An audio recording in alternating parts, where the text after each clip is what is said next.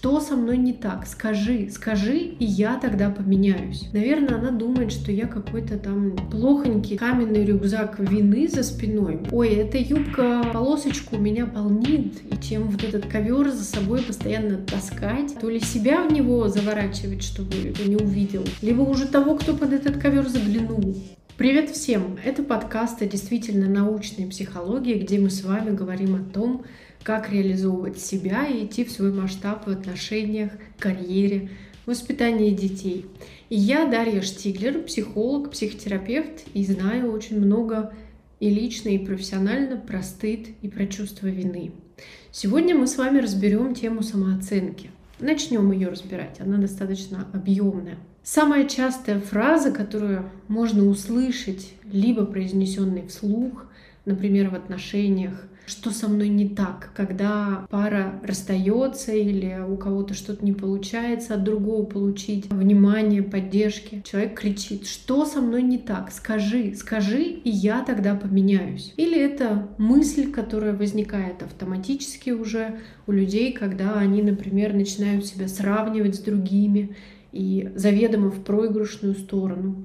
Или это уже возникает без слов, без мыслей, а видно во взгляде. Во взгляде человека, который отчаялся, смирился, а смирился, что с ним что-то не так, что он ущербный, что он недостоин чего-то, у него не получится. У него такой очень потупленный, грустный взгляд, он боится смотреть людям в глаза, он смотрит в пол, он избегает контакта, том числе с собой. Он все время в этом переживании находится. И внутри у него большое количество стыда за себя и огромный каменный мешок за спиной, который наполнен чувством вины за то, какой он, за то, что он делает, за то, что он в принципе есть. Сегодня я расскажу вам, как это устроено, к чему приводит и, собственно, что с этим делать. Откуда это берется. Вот обернитесь сейчас по сторонам и посмотрите, найдите детей. На своих детей посмотрите, на играющих на детской площадке, пока вы идете по улице на детей, или, может быть, вспомните свой опыт из школы, из садика. Желательно лет до пяти. Это прям максимум. Лучше даже до трех годиков. Три-четыре года, пять прям самый максимум. Посмотрите на них. Вы видите в них вот это сомнение, например, я не попрошу лопатку, потому что вдруг мне откажут. Ребенок прячется в угол песочницы. Или ой, эта юбка в полосочку меня полнит, я, боже мой, какая я некрасивая, я не пойду на этот день рождения в своей там ясельной группе, да, и ребенок, девочка убегает и прячется. Или, о боже, я наступила в лужу, теперь все подумают, что я растяпа, что я глупая, что я белая ворона. Такого не происходит. Происходит, но если есть родитель рядом, который знает, как устроена психика, он останавливает этот стыд мгновенно, и он ребенку возвращает, что ну наступила ты в лужу, ну это все в порядке, юбка в полосочку тебя не полнит, там Петя в садике тебя ждет, или попросить лопатку это нормально, да, тебе могут отказать, но это не значит, что ты здесь как-то повлияло на это, да, у другого человека есть свое, свои потребности, это про него, это не про тебя. Если этого не происходит, скорее всего, ребенок растет такой очень зажатый, неуверенный в себе, он остается в этом стыде, в этом обвинении себя. Но, как правило, все-таки этот процент очень маленький, потому что, чтобы ребенок в этом остался, он должен это видеть, ну, с родителей как минимум, да, что родители живут по такому принципу, а он же пишет свою картину мира, как мир выглядит, и он это где-то видит. Я хочу, чтобы мы с вами остановились на том месте, где ребенок все-таки свободен, где такого не происходит, где ребенок рождается и в детстве живет совершенно уверенным в себе, самодостаточным человеком маленьким. Он еще картавит, он еще под стол пешком там ходит, подгузники носит, муку на пол просыпает и строит из нее там с высунутым языком отчасти а, гору Эверест, и он искренне верит верит в то, что он классный там строитель, классный стратег, проектировщик и так далее. У него по глазам, у ребенка по глазам видно, что мир интересный, что он положительно к нему настроен. А он, ну если даже не король мира, который получит все, да, то мир, по крайней мере, а, с ним можно сотрудничать и находиться в развивающих отношениях, имея крылья за спиной, веря в себя и доверяя миру, что что-то можно для этого мира создать полезное и получить в ответ что-то. То есть такой постоянный взаимообмен энергии. Потом случается воспитание. Как правило, ребенок видит вот родителей или а, считывает, ну или даже уже слышит от родителей их правила жизни, да, как надо жить.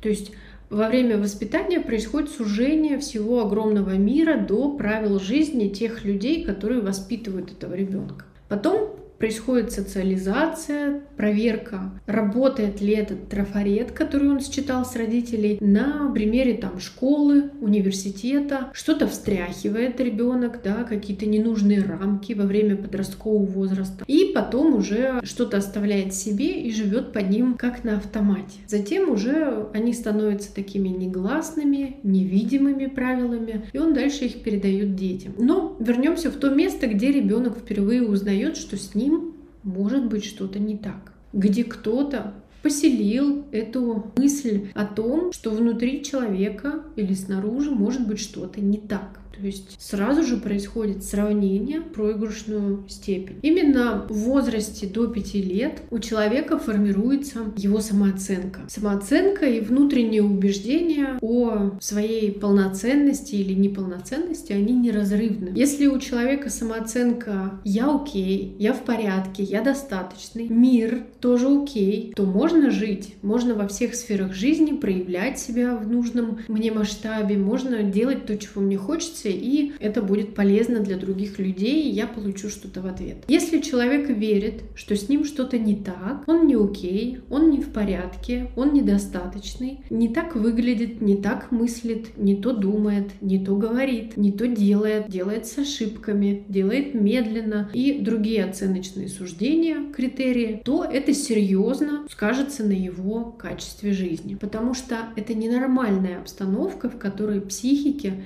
некомфортно находиться. Чтобы там как-то выжить в этих условиях, аномальных, скомпенсироваться как-то. Там будет пронизывающее чувство стыда за себя уживаться, оно будет возникать, обосновываться, корнями прорастать, которое как бы будет объяснять, да, что ну все понятно, виновата я, это со мной что-то не так. И там будет чувство вины, которое будет ограничивать действия человека. Он не будет стремиться в счастливые отношения, он не будет хотеть развиваться больше по карьере, зарабатывать больше. Он не будет расширять свое проявление ни в одной сфере жизни. Его этот каменный рюкзак вины за спиной будет очень сильно тормозить. При этом еще одна метафора чувства вины — это такая резинка. Вы ее сначала так натягиваете, натягиваете, чувствуете вину, собираете ее здесь, почувствовали там, подтверждаете ее всеми способами, потому что там есть убеждение, что это вина-то из-за меня, это же я не так делаю, думаю, вижу, а, выгляжу. Потом необходимо разрядка. Психике всегда необходима разрядка, потому что в таком напряжении выжить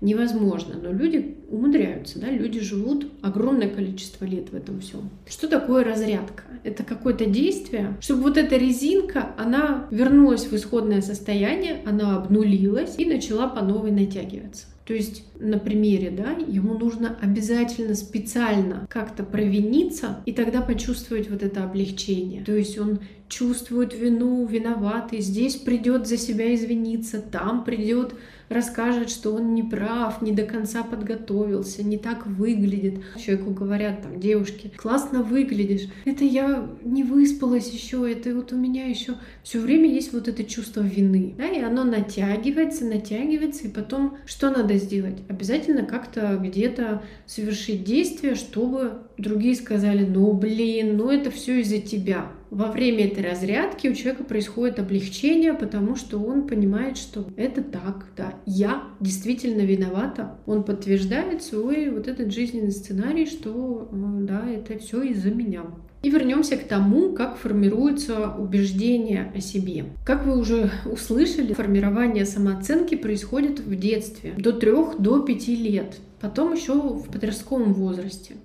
И важную в этом процессе роль играют безусловно, родители, образовательные учреждения, сверстники, окружающая среда, в которой человек растет. И давайте посмотрим некоторые примеры, как могут формироваться эти негативные убеждения о себе. Например, это постоянная критика со стороны родителей. Если ребенок откровенно, постоянно слышит одно и, ту же, одно и то же послание к себе, что ты делаешь что-то не так, неправильно, ты не справляешься. При этом он чувствует огромное чувство вины, потому что он разочаровывает родителя. Родитель расстроился, что он там выглядит не так, ему стыдно за ребенка. Когда ребенок, например, кричит на улице, мама начинает переживать, что подумают люди вокруг, что ребенок невоспитанный, что он мешает. В общем, ребенок уже перестает со своими чувствами быть на первом месте, потому что маме важно этот крик остановить, потому что ей невыносимо с этим справляться. Тогда, если это происходит раз за разом, а не разовая акция, у ребенка укрепится убеждение о своей какой-то недостаточности, неуместности его проявления чувств,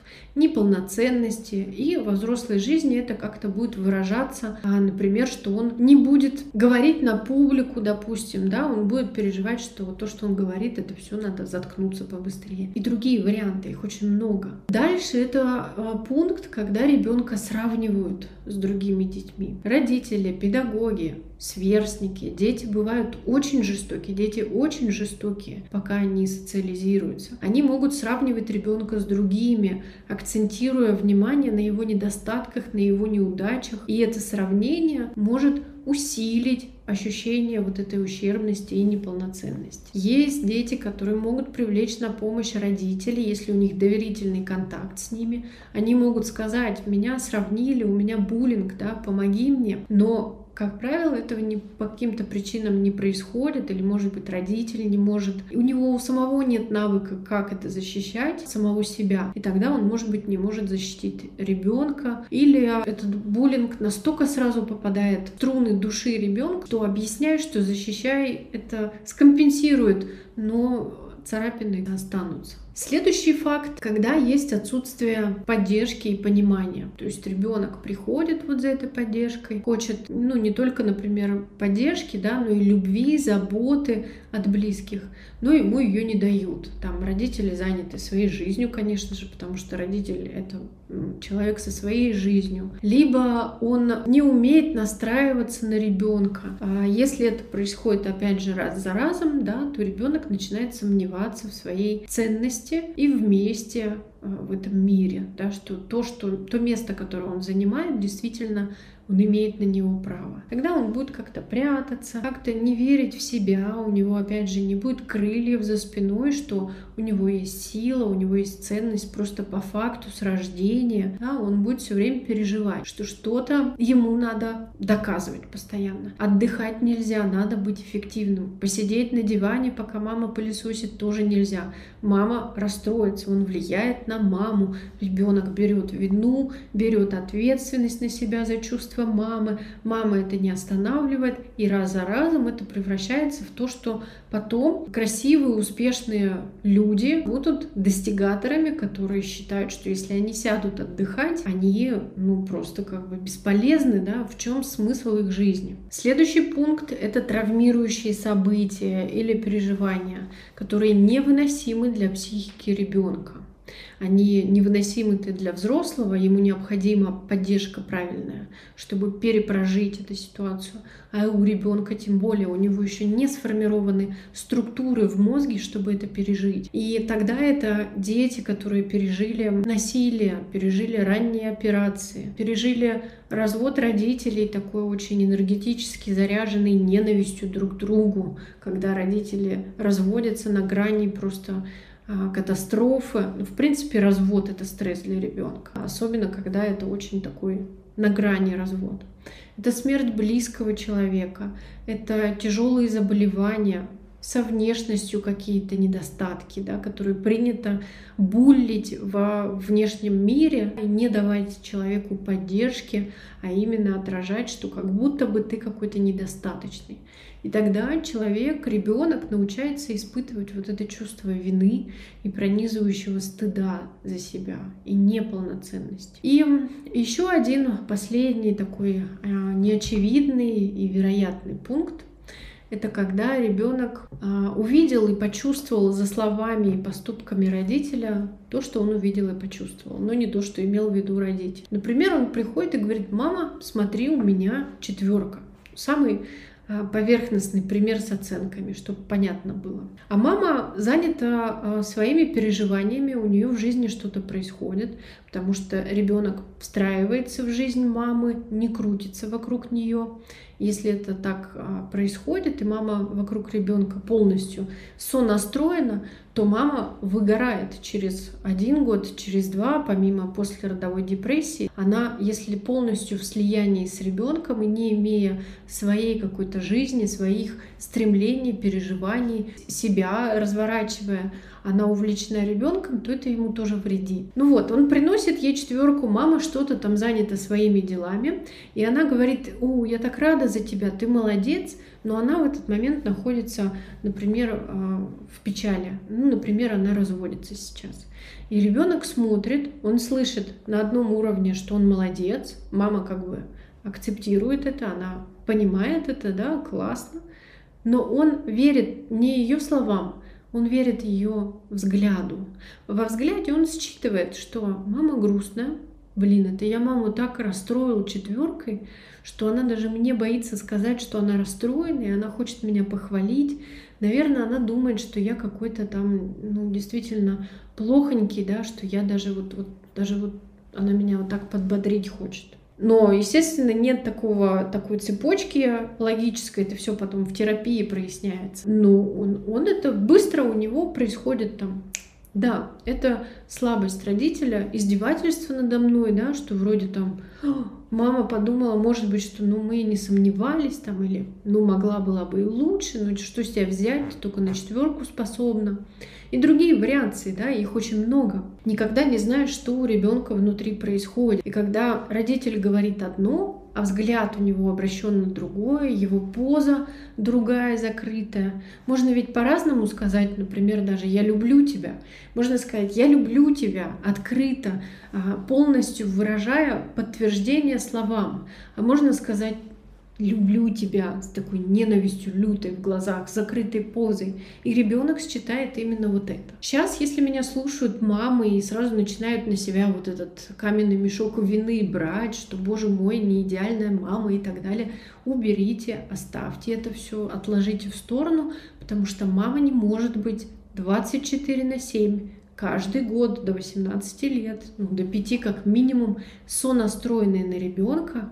И ей очень важно самой собой разбираться. Это вообще залог счастливого детства у ребенка, когда мама все внутри себя разбирает. А вы это именно сейчас и делаете. Поэтому вы делаете огромную сейчас пользу для ребенка, потому что, может быть, увидев, как можно помочь ребенку в следующий раз, вы ему это сделаете, вы ему объясните. Мама сейчас за тебя очень рада, но я выгляжу грустной, потому что действительно я развожусь или у меня там переживания, у меня что-то не получилось и так далее. И ребенок слышит это, и он понимает, о, точно, так и есть. И тогда он поверит, что его четверка действительно, ну это, например, с четверкой, да. А, бывает еще разное, разные ситуации во внешности ребенка, если он очень комплексует, там девочка увидела, что бывают другие девочки, которые там а, не знаю, быстрее думают, красивее, как будто бы выглядят. Вот у нее появляется это сравнение, потому что ребенок социализируется. Задача родителя помогать ему не проваливаться в стыд, помогать ему удерживаться. И помнить, да, что ребенок считывает с чувств, с глаз родителя, с интонации.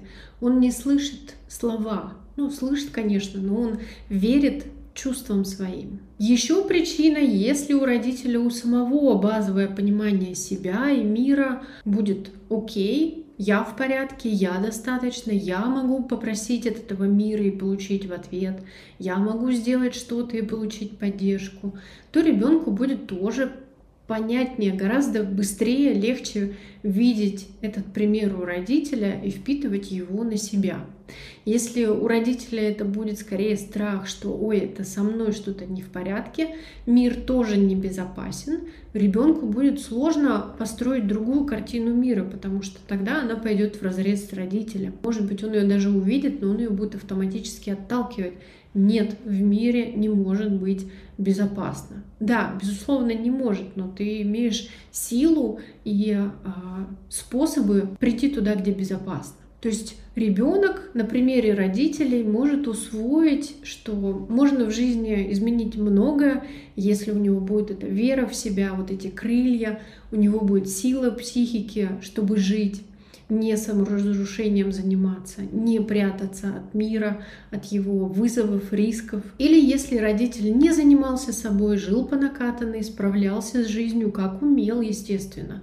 И ребенок тоже считает себе это за, за основу и построит на этом свою самооценку.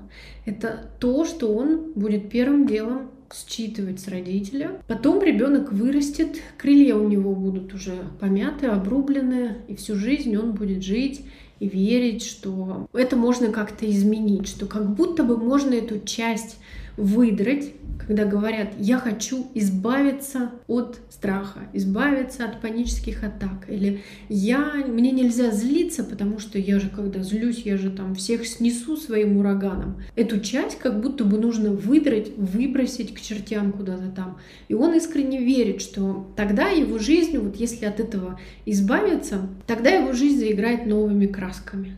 Но поверьте, не нужно ничего из себя выбрасывать, потому что все с вами так, как есть, да, все с вами в порядке, вы окей, мир тоже окей. И все внутри вас, оно уникальное и для чего-то нужно. И ведь иногда бывает так, что когда в припадке человек пытается себя сделать лучше, он разрушает этот фундамент. Он говорит, я отвергну эту часть, которая злится, тем самым обрезав себе канаты, в принципе, дорогу, чтобы получать хороший доход, чтобы быть близким в отношениях, чтобы добиваться чего-то. Для этого для всего нужна злость. И человек разрушает этот фундамент, и ему кажется, что он гнилой, этот фундамент, что там крысы уже завелись, мыши летучие водятся, ему самому уже страшно представить, что там внутри есть, потому что ну, он 24 на 7 живет с этим ощущением, что какая-то часть меня противная, неприятная, а там идет очень сильное отвращение. И потом человек как бы что делает? Психика, она, ей нужно выжить. В этом состоянии ей очень тяжело находиться. Она сверху начинает это все красивым чем-то таким э, фасадом, ковром таким закрывать. Это как будто бы гнилой. Да? Сверху э, кладется такой красивый вышитый золотом ковер с разными марками брендовыми, с кучей дипломов, ну, совсем чем только угодно, чтобы он был красивый и вообще никто не подумал даже заглянуть за этот ковер. Ну, потому что заглянут туда и отвернуться от человека, он этого не хочет. Но застелить этот гнилой фундамент невозможно, потому что он, во-первых, не гнилой, во-вторых, зачем его постоянно запрятывать под какой-то ширмой. Потому что, живя в таком доме, где сам фундамент неприятен, в нем очень тяжело жить. Там будет мерещиться постоянно плесень, человек будет реже вдыхать, а, чтобы не отравляться этой плесенью. Он потом у него поменяется цвет лица, у него будет дыхательные системы, проблемы. В общем, все пойдет по накатанной, чтобы подтвердить, что ну это, блин, дом гнилой, я же знал, что он гнилой. Вот смотрите, я и болею, и людям не доверяю, миру не доверяю, и крыша протекает. Потому что фундамент — это ваша уникальность. И его надо изучать. Его не надо заныкивать под красивый ковер, не надо его заметать там пылью, отводить от него взгляд и говорить, ой, нет, не смотрите туда, смотрите сюда, чтобы там, не дай бог, кто-то чего-то не увидел. Его нужно разглядеть, этот фундамент, почистить от этой самой пыли, поставить его на передний, черт возьми, план, а, потому что без него невозможно ходить по этому дому, невозможно гостей туда звать. Что-то там посмотреть в подвал, что за этим фундаментом находится, что-то там пересобрать внутри этого подвала, что-то выставить на передний план, что-то на второй план, какие-то кубки, может быть, да, но вере искренне в то, что все, что там есть, оно нужно правильно оно в состоянии окей, оно в нормальности. И давайте с вами договоримся, что с этого дня вы будете вот этот свой фундамент изучать, не бояться на него посмотреть, не разрушать его, не стыдиться, делать так, чтобы изменить отношение к этому фундаменту, расчищать там все. Там очень много бриллиантов внутри. И вам должно быть с этого момента интересно не что со мной не так, а как оно во мне появилось, что это, о чем это, какой опыт я пережила, чтобы это во мне появилось, как оно на меня влияет до сих пор, и что я могу с этим сделать сейчас. И вот вам кажется, что, может быть, даже вы все про себя знаете, и там вот так посмотреть перед зеркалом, вы знаете там про свою самооценку, а вот всяк посмотреть про ваши желания, про потребности, вот таким углом там повернуться, то вы знаете, что с вами вот так нельзя, вот так можно, то есть понимание ваших границ есть, понимаете ваши запреты, ваши разрешения, ваши ограничения, ваши особенности отличительные. И самое интересное начнется, когда вы от этого зеркала отойдете и пойдете к живому человеку напротив вас. Там каждый раз будет возникать что-то новое, потому что там будет новый апдейт про вас.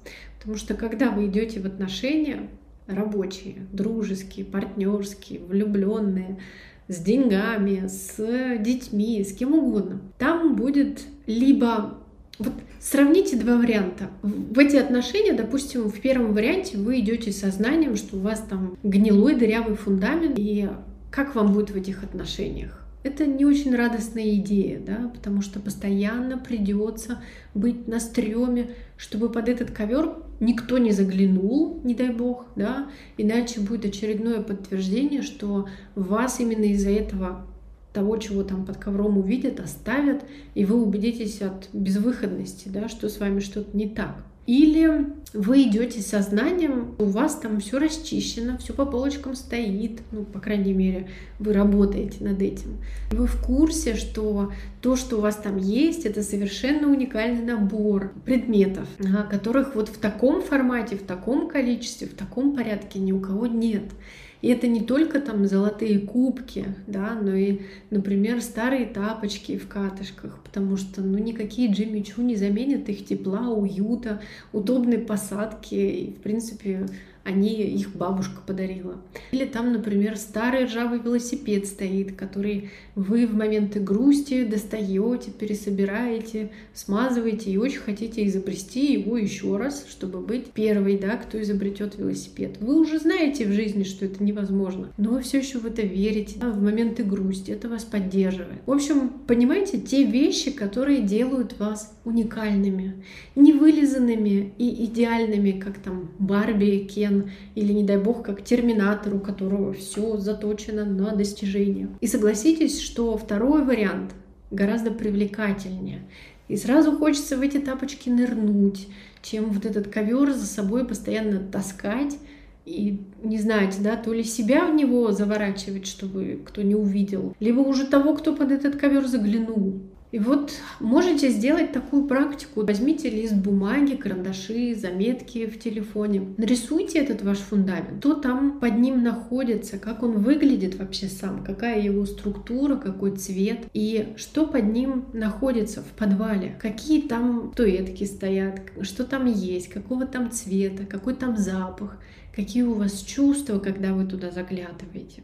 А если сейчас представить, что есть еще что-то, что вы про себя не знаете, то что это? Это что-то скорее положительное или что-то отрицательное? Ну и, собственно, прямой вопрос, для чего мы сегодня это с вами обсуждали, что же с вашей самооценкой, на основе чего вы ее формировали. И в следующем подкасте мы с вами поговорим про отношения двух людей и, собственно, про здоровую любовь. Иначе зачем это все? И в эту здоровую любовь, во взаимную зависимость можно окунуться только тогда, когда вы уже свой подвал знаете, когда вы свой фундамент цените. И на этом у меня сегодня все. Подписывайтесь на подкаст или мой канал. Пишите в комментариях, что вы для себя из этого подкаста берете и ваши вопросы.